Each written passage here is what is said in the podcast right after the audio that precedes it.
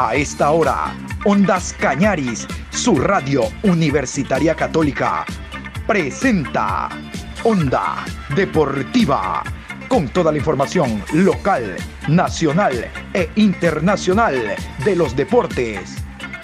Comenzamos.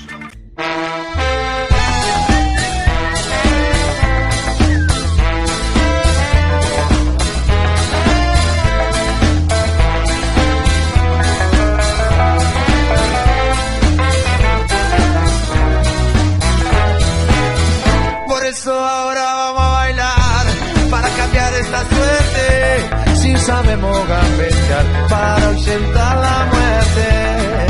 Vamos a bailar para cambiar esta suerte. Si sabemos gambetear para ausentar la muerte. Hola, ¿qué tal? ¿Cómo le va? Buenas tardes, mi querido Juan Pablo. Con el gusto de siempre, aquí estamos iniciando la programación Onda Deportiva. Hoy 1 de agosto, programa 1010. Vamos a indicarles en el tema de la Liga Pro Betcris. En la mañana ya ustedes escucharon resultados y que la fecha finaliza el día de hoy con un resultados realmente llamativos de esta cuarta fecha, segunda fase. Pero como les digo, la fecha culmina hoy en horas de la noche en el Estadio Los Chirijos con este partido, el partido y los árbitros del encuentro de esta noche. Cierra la jornada el día lunes 1 de agosto, 19 horas, Ciudad de Milagro, Estadio Los Chirijos, 9 de octubre versus Orense Sporting Club. Juez central, Franklin Congo. Línea 1, Adrián Lescano. Línea 2, Mauricio Lozada. Cuarto árbitro, Kevin Pazmiño. Asesor de árbitros, Juan Corozo. En el bar, Brian Loaiza. Asistente de bar, Juan Aguiar. Encargado de la calidad, Ramón Romero. Metiéndonos a lo que será el compromiso, yo quiero que ustedes escuchen al presidente eh, Dalo Bucaram Puley, al presidente del equipo de 9 de octubre. Hay algunos temas. Los temas pasan por eh, el, el reforzarse para esta segunda fase con 12 jugadores, la idea que se tiene en cuanto a no solo salvar categoría, sino meterse a algún torneo internacional, cómo está esta situación, si se compró o no, si adquirieron o no los derechos deportivos de Gabriel Cortés, de Carlos Garcés, el tema del VAR, sabes que yo pensaba que el VAR lo pidió de 9 de octubre, para nada, es Orense el que pide el VAR. Bueno, vamos con estos detalles con eh, Dalo Bucarán, presidente de 9 de octubre, a propósito del partido de esta noche. No, no estoy del todo satisfecho con, con el arranque. Creo que el equipo pudo haber conseguido más. Eh, si bien fue un empate muy importante ante un gran rival como es Barcelona y en su casa, con su público, creo que es un partido que lo, eh, perdimos dos puntos porque teníamos los tres ganados y lamentablemente creo que nos faltó un poquito de, ambición para, para cerrar el partido buscándolo, buscando aumentar la ventaja y no queriendo cuidar el resultado, pero son cosas de fútbol. Eh, estamos hoy a tres puntos del, del, puntero en la segunda etapa, que es Aucas, y esperamos pues este día lunes ya no volver a ceder un punto más y ponernos a pelear arriba en la etapa, porque nosotros nos hemos trazado un objetivo que es ganar la etapa y eh, poder jugar la final contra Barcelona. Ese día la, gente comentaba y los compañeros periodistas, tal vez debió entrar antes Jefferson Montero, Barcelona estaba un poco desordenado, había hecho algunas variantes abocados al ataque, ¿no, no será que se pudo haber aprovechado mejor con la presencia de ese gran jugador para terminar de, sentenciar el partido presidente, ¿le quedó esa sensación que tal vez con la entrada de Montero antes se podía haber hecho algo más? Sí, efectivamente, es así. Yo creo que, que, con un Barcelona que por momentos metió seis hombres adelante, pero se quedó totalmente descubierto atrás, la mejor defensa es también plantear un buen ataque. Y creo que Jefferson es un jugador que marca una diferencia notable en nuestra liga que los partidos que ha entrado ha sido determinante y que nos hubiese dado una contundencia en ese partido para cerrarlo de forma categórica. Pero bueno, lamentablemente no se dio. De hecho, entró tan pocos minutos que no alcanzó ni a entrar en contacto con el balón. Esperemos seguir corrigiendo en todos los aspectos me quedo sí con la entrega del equipo, la actitud de los jugadores notable, eh, un equipo comprometido, un equipo aguerrido, un equipo que luchó los 90 minutos, que planificó el partido de una forma y, lo, puso en práctica. Eh, lamentablemente se nos escaparon al final esos dos puntos. Creo también que el pésimo nivel del árbitro incidió directamente en el resultado, pero bueno, ya son temas que, que, que los hemos superado y ahora estamos solamente pensando en Orense y en cómo hacer para ante un gran rival como es Orense poder hacernos de los tres puntos y como lo dije, ponernos a pelear arriba en la tabla. ¿no? De hecho, y usted hablaba del arbitraje, los dos árbitros que estuvieron presentes, Rodi Zambrano y Jefferson Macías en el bar, creo que han sido calificados de, de malo porque no van a estar en, en, la próxima jornada. ¿Ustedes pusieron alguna queja o se quedaron nomás con, con la rabia de que tal vez no, no dictaminó bien el árbitro Rodi Zambrano? Porque también se perdió mucho tiempo, presidente, con el bar 15, 20, 30 minutos y, y había sido un partido tan intenso, ¿verdad? 15 minutos en el primer tiempo y 17 en el segundo tiempo. Eh, nuestro planteamiento táctico consistía, entre otras cosas, en desgastar al rival, ponerle mucha dinámica, eh, hacer mucho, mucho traspaso del balón para que el rival tenga un desgaste importante y poder rematarlo. Pero si te quedas 10 minutos parado, te corta cualquier ritmo y es más, puede provocar hasta alguna lesión en el caso de que un jugador se enfríe de más. Eh, yo le voy a decir con honestidad, nosotros previo al partido pusimos una queja contra Roy Zambrano, jugamos bajo protesta, le antepusimos a la comisión de arbitraje que era la crónica de una muerte anunciada y que Roy Zambrano siempre ha perjudicado a nuestro club desde segunda categoría, que no queríamos que pite Roy Zambrano y la comisión hizo de oídos sordos, como es habitual en ellos desde hace 15 años, y por eso el nivel del arbitraje hoy del Ecuador. Si usted analiza, hoy somos un país mundialista, nuestra liga es de las mejores de Sudamérica, está entre las tres mejores de la región, pero no tenemos ningún árbitro en el mundial. Los resultados hablan por sí solos y el arbitraje es, creo que, una de las patas flojas de la mesa que hay que mejorarlo y que lamentablemente manteniendo la misma comisión hace dos décadas, eh, no esperemos resultados distintos. Eso por una parte. Eh, no así en el VAR, ojo. Si no hubiese sido por el VAR, nosotros ese partido terminábamos goleados, injustamente, porque no nos hubiesen sancionado un penal, nos hubiesen expulsado un jugador, no le hubiesen expulsado a un jugador a Barcelona, hubiesen repetido un penal que no tenía que haber sido repetido y nos hubiesen pitado un penal de más. Entonces, yo creo que el VAR cumplió su papel. El que se negaba a obedecer las órdenes del VAR era Rodi Zambrano. Y por eso estamos pidiendo los audios para que exista una sanción ejemplificadora y que al menos este mal árbitro nunca más nos vuelva a pitar a nosotros como club. Perfecto, presidente. Don John. Primero, permítame felicitarlo por la inversión que ustedes hacen con el equipo. Al final de año se verá si la inversión dio o no frutos, pero nadie podrá decir que la directiva no hizo lo necesario, no solo para salvar categorías, sino para meterse en un torneo internacional. Cogiendo su última respuesta, es por eso entonces que ustedes pidieron VAR para el partido anteorense. Le digo porque habitualmente es Barcelona, es Aucas. ¿Sabe cómo lo grafico yo? Rodi Zambrano fue el muchacho que no estudia y que va al examen y abre el libro a cada rato. El libro se llamó el bar, porque sin bar ese hombre hubiera sido un desastre. Entonces, a cada rato la copia, abría el libro, abría el libro. Eso nos llevó a pedir bar a usted. Eh, ¿Cómo está, John? Qué gusto verlo después de tanto tiempo. Eh, a ver, yo creo que Rodi Zambrano tiene una consigna contra nuestro club y no es que soy un dirigente que soy mal perdedor, ni mucho menos. No, es el único caso puntual en que he calificado que un árbitro tiene animadversión contra un club. Y lo venimos viviendo y sufriendo desde segunda categoría y todos los partidos con Roy Zambrano son igual para nuestro club. Ya nos pasó con Católica aquí en Guayaquil, expulsó mal expulsado a Becerra y terminamos goleados ese partido con Roy Zambrano de árbitro. Entonces, gracias al VAR, esta vez no pudo hacerlo. Eh, y lo que creo es que él tiene una sed de figuración inusitada, que quería que la televisión lo ponche los 15, 20 minutos a él eh, haciéndose el que decidía o yo qué sé, y finalmente terminó afectando el espectáculo. Nosotros no hemos pedido VAR contra Orense, es Orense quien ha solicitado el VAR.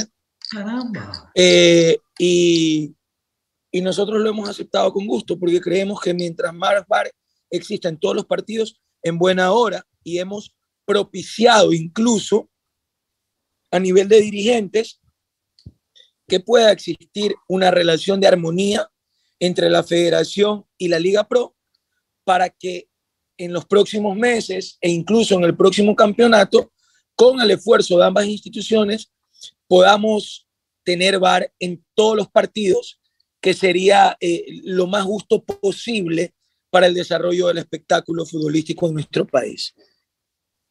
¿Sabe que me, ha dejado sorprendido? Porque en la última rueda de prensa, post partido, Orense, Orense ante eh, Cumbayá, el técnico Andrés García se quejó que no tiene concentración, que no tiene buena cancha, que no el césped no existe en el estadio, que no quieren invertir, pero los dirigentes han invertido en bar. La verdad que me quedé, me quedé sorprendido. Oiga, oiga, Dalo, cuénteme algo.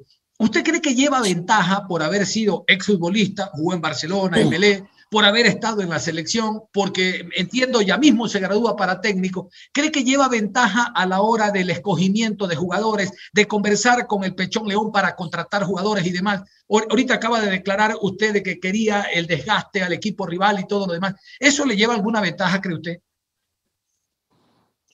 Mire, yo creo que la preparación siempre te da herramientas para poder competir y quienes no se preparan no las tienen.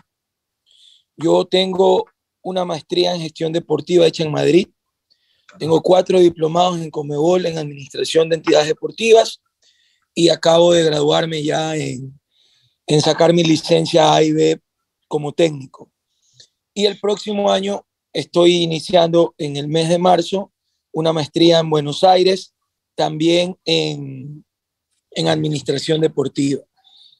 Yo lo que me he preocupado es por prepararme y creo que e, esa preparación te da herramientas eh, que te permiten quizás tener, ser más eficiente en el trabajo dirigencial que los dirigentes que no se preocupan por prepararse. Yo siempre digo que a veces le exigimos mucho al jugador, a veces le exigimos mucho al técnico, le exigimos mucho a los árbitros, pero hoy en Europa la carrera universitaria de dirigente deportivo es eso, es una carrera universitaria. Y aquí tenemos dirigentes por emoción que creen quizás que por haber pateado una pelota o creen que por tener la solvencia económica para hacerlo ya tienen que ser dirigentes. Y no es así. Elaborar un presupuesto, hacer alianzas estratégicas, desarrollar eh, relaciones entre entidades deportivas para poder conseguir, por ejemplo, que jugadores de la talla de Garcés y Cortés vengan préstamo cero al club, eh, requiere una preparación y uno se esfuerza por realizarla y después el resto te critica porque no entiende cómo lo haces, pero yo creo que es importante prepararse. Y creo que todos los dirigentes debemos seguir ese camino y que la preparación es constante porque el fútbol, al igual que el mundo, eh, va creciendo con, con, una dinámica muy rápida a las que si no te actualizas te quedas. ¿no? Usted habló de Cortés y Garcés. Me quedó esa duda a mí. Garcés no jugó, pero Cortés sí. Este, 9 de octubre tuvo que pagar eh, el préstamo de Cortés finalmente o no, presidente, para que pueda jugar el día domingo anterior. Eh, a ver, más, más, que nada pasa por un tema salarial, ¿no? El salario de, de Garcés es cubierto en, en, un muy mayor porcentaje por Barcelona, el de Cortés no, el de Cortés lo, lo cubre 9 de octubre. Y a nivel de las cláusulas, que si bien eh, fueron más de palabra que de papel, eh, nosotros pues estamos aparte del tema futbolístico realizando una gestión técnica jurídica en la defensa de Gabriel Cortés, que no la está asumiendo Barcelona y que se pueden cruzar los valores.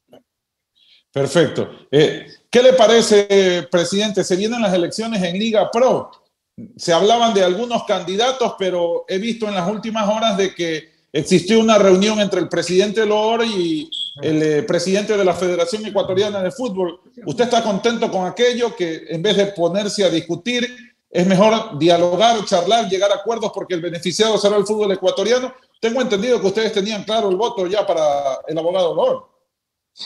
Lo he dicho durante los dos últimos años, que me encantaría un presidente de Liga Pro que viaje por el mundo junto al presidente de la federación, que además es el vicepresidente de Comebol, consiguiendo beneficios para la industria del fútbol ecuatoriano. He trabajado mucho en eso. Hemos conseguido que, que exista hoy una mejor relación, que, que exista un diálogo fluido entre ambos. Hemos propiciado eso y, digo hemos porque he trabajado activamente en eso y por fin se ha conseguido y por eso decía, estoy seguro que eso va a traer muchos beneficios para el fútbol ecuatoriano. Siempre dije que no había entre qué decidir, que solo había un candidato, que era Miguel Ángel Or. Se habló en algún momento del, del abogado Leonardo Stack, excelente dirigente, excelente persona, dirigente íntegro, gran ser humano, lo conozco, pero no cumplía los requisitos establecidos en el artículo 22 de los estatutos de Liga Pro para poder ser candidato a presidente de la liga. Lo dije hace pocos días, con el pasar de los días lo han verificado y hoy hay un solo candidato que seguramente, y espero sea así, va a ser electo por consenso eh, de todos los clubes. ¿Y usted considera que está bien la reelección? ¿Qué, ¿Qué se ha logrado con esta Liga Pro? ¿En qué ha cambiado nuestro fútbol? ¿Ha hablado con él? Seguramente eh, se, se, puede seguir mejorando. ¿Qué consejo le ha dicho usted a Miguel Ángel? Mire, yo creo que todo proyecto es perfectible. La liga es una liga tierna, es una liga que recién está cumpliendo su cuarto año. Ojo, y si nosotros podemos analizar desde el aspecto del resultado, yo creo que solo un ciego puede decir que el fútbol ecuatoriano no ha progresado. Hoy los clubes de la Serie A y la Serie B reciben valores que antes no recibían y tenemos un campeonato mucho más competitivo. Hoy usted ve resultados que antes eran muy complejos y muy difíciles de que se den. Hoy va 9 de octubre al Capoli y le gana Emelec, hoy va a Gualaceo al Monumental y le gana Barcelona. Y eso es precisamente porque al recibir mayores ingresos por parte de los derechos de televisión, puedes elaborar mejores plantillas y haces un campeonato más competitivo. Entonces, yo creo que ha sido positivo. Hay muchas cosas que corregir, principalmente en el trato y la formalidad de la dueña de los derechos del fútbol ecuatoriano con los clubes. Eso tiene que mejorar y mucho. Y vamos a trabajar en este nuevo eh, periodo perdón, de Miguel Ángel Or para que exista una relación mucho más formal entre Gol TV y los clubes del Ecuador y estudiar muy bien el tema de sanciones y todo eso, que los clubes se han quejado, que se han dado de forma discrecional, tiene que haber mayor control en eso para que la liga siga mejorando. ¿Y ustedes eh, eh, van a proponer a alguien para que forme el directorio, algún delegado del 9 de octubre? ¿Proyectan a alguien para que pueda estar en el directorio de Liga Pro, presidente? Nosotros estamos trabajando activamente de la mano de Miguel Ángel para la conformación de todo el nuevo periodo que se va a dar en Liga Pro.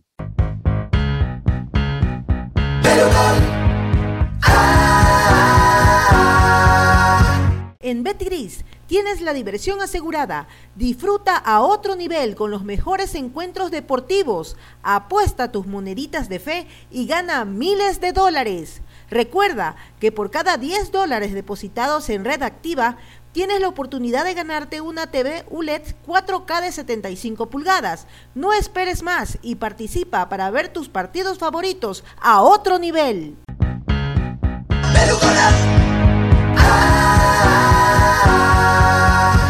Y vamos al otro, al otro lado, vámonos al conjunto de Lorense que ya se encuentra en la ciudad de Milagro para el partido de hoy. Vamos a escuchar a dos jugadores. Iniciamos con Segundo Portocarrero. Este apareció en el Emelec, lo recuerdan, anduvo por el Deportivo Cuenca, en el eh, Macará, estuvo ahora en el Orense. Emelec no lo quiere, sabe que Orense, quédate nomás con este muchacho. Segundo Portocarrero, un jugador interesante, aun cuando le falta poner, le falta ese algo más que necesita un futbolista para destacar.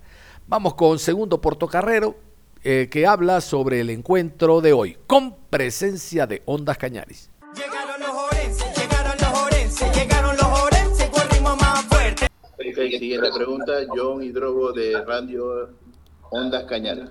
Hola, ¿qué tal? Buen día. Carrero, para usted la primera. Eh, ¿La decisión del VAR pasó por la dirigencia, el cuerpo técnico, los jugadores o fue un consenso? Buen día. No, la verdad no, no, no tengo información de, de eso. Eh, creo que, va a ser muy fundamental para este partido.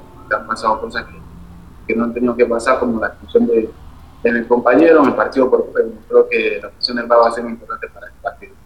Hola, buenos días. Este, creo que tuvimos una buena semana. Después de ganarle a ya creo que el equipo retomó un poco más de confianza. Estamos trabajando, nos seguimos preparando. Creo que el partido con, con va a ser muy, pero muy difícil. Pero sabemos que si sumamos a tres, nos vamos a trepar en la, parte de arriba. Este, creo que lo que pasó con, el Partido Católica, bueno, creo que una, una situación difícil.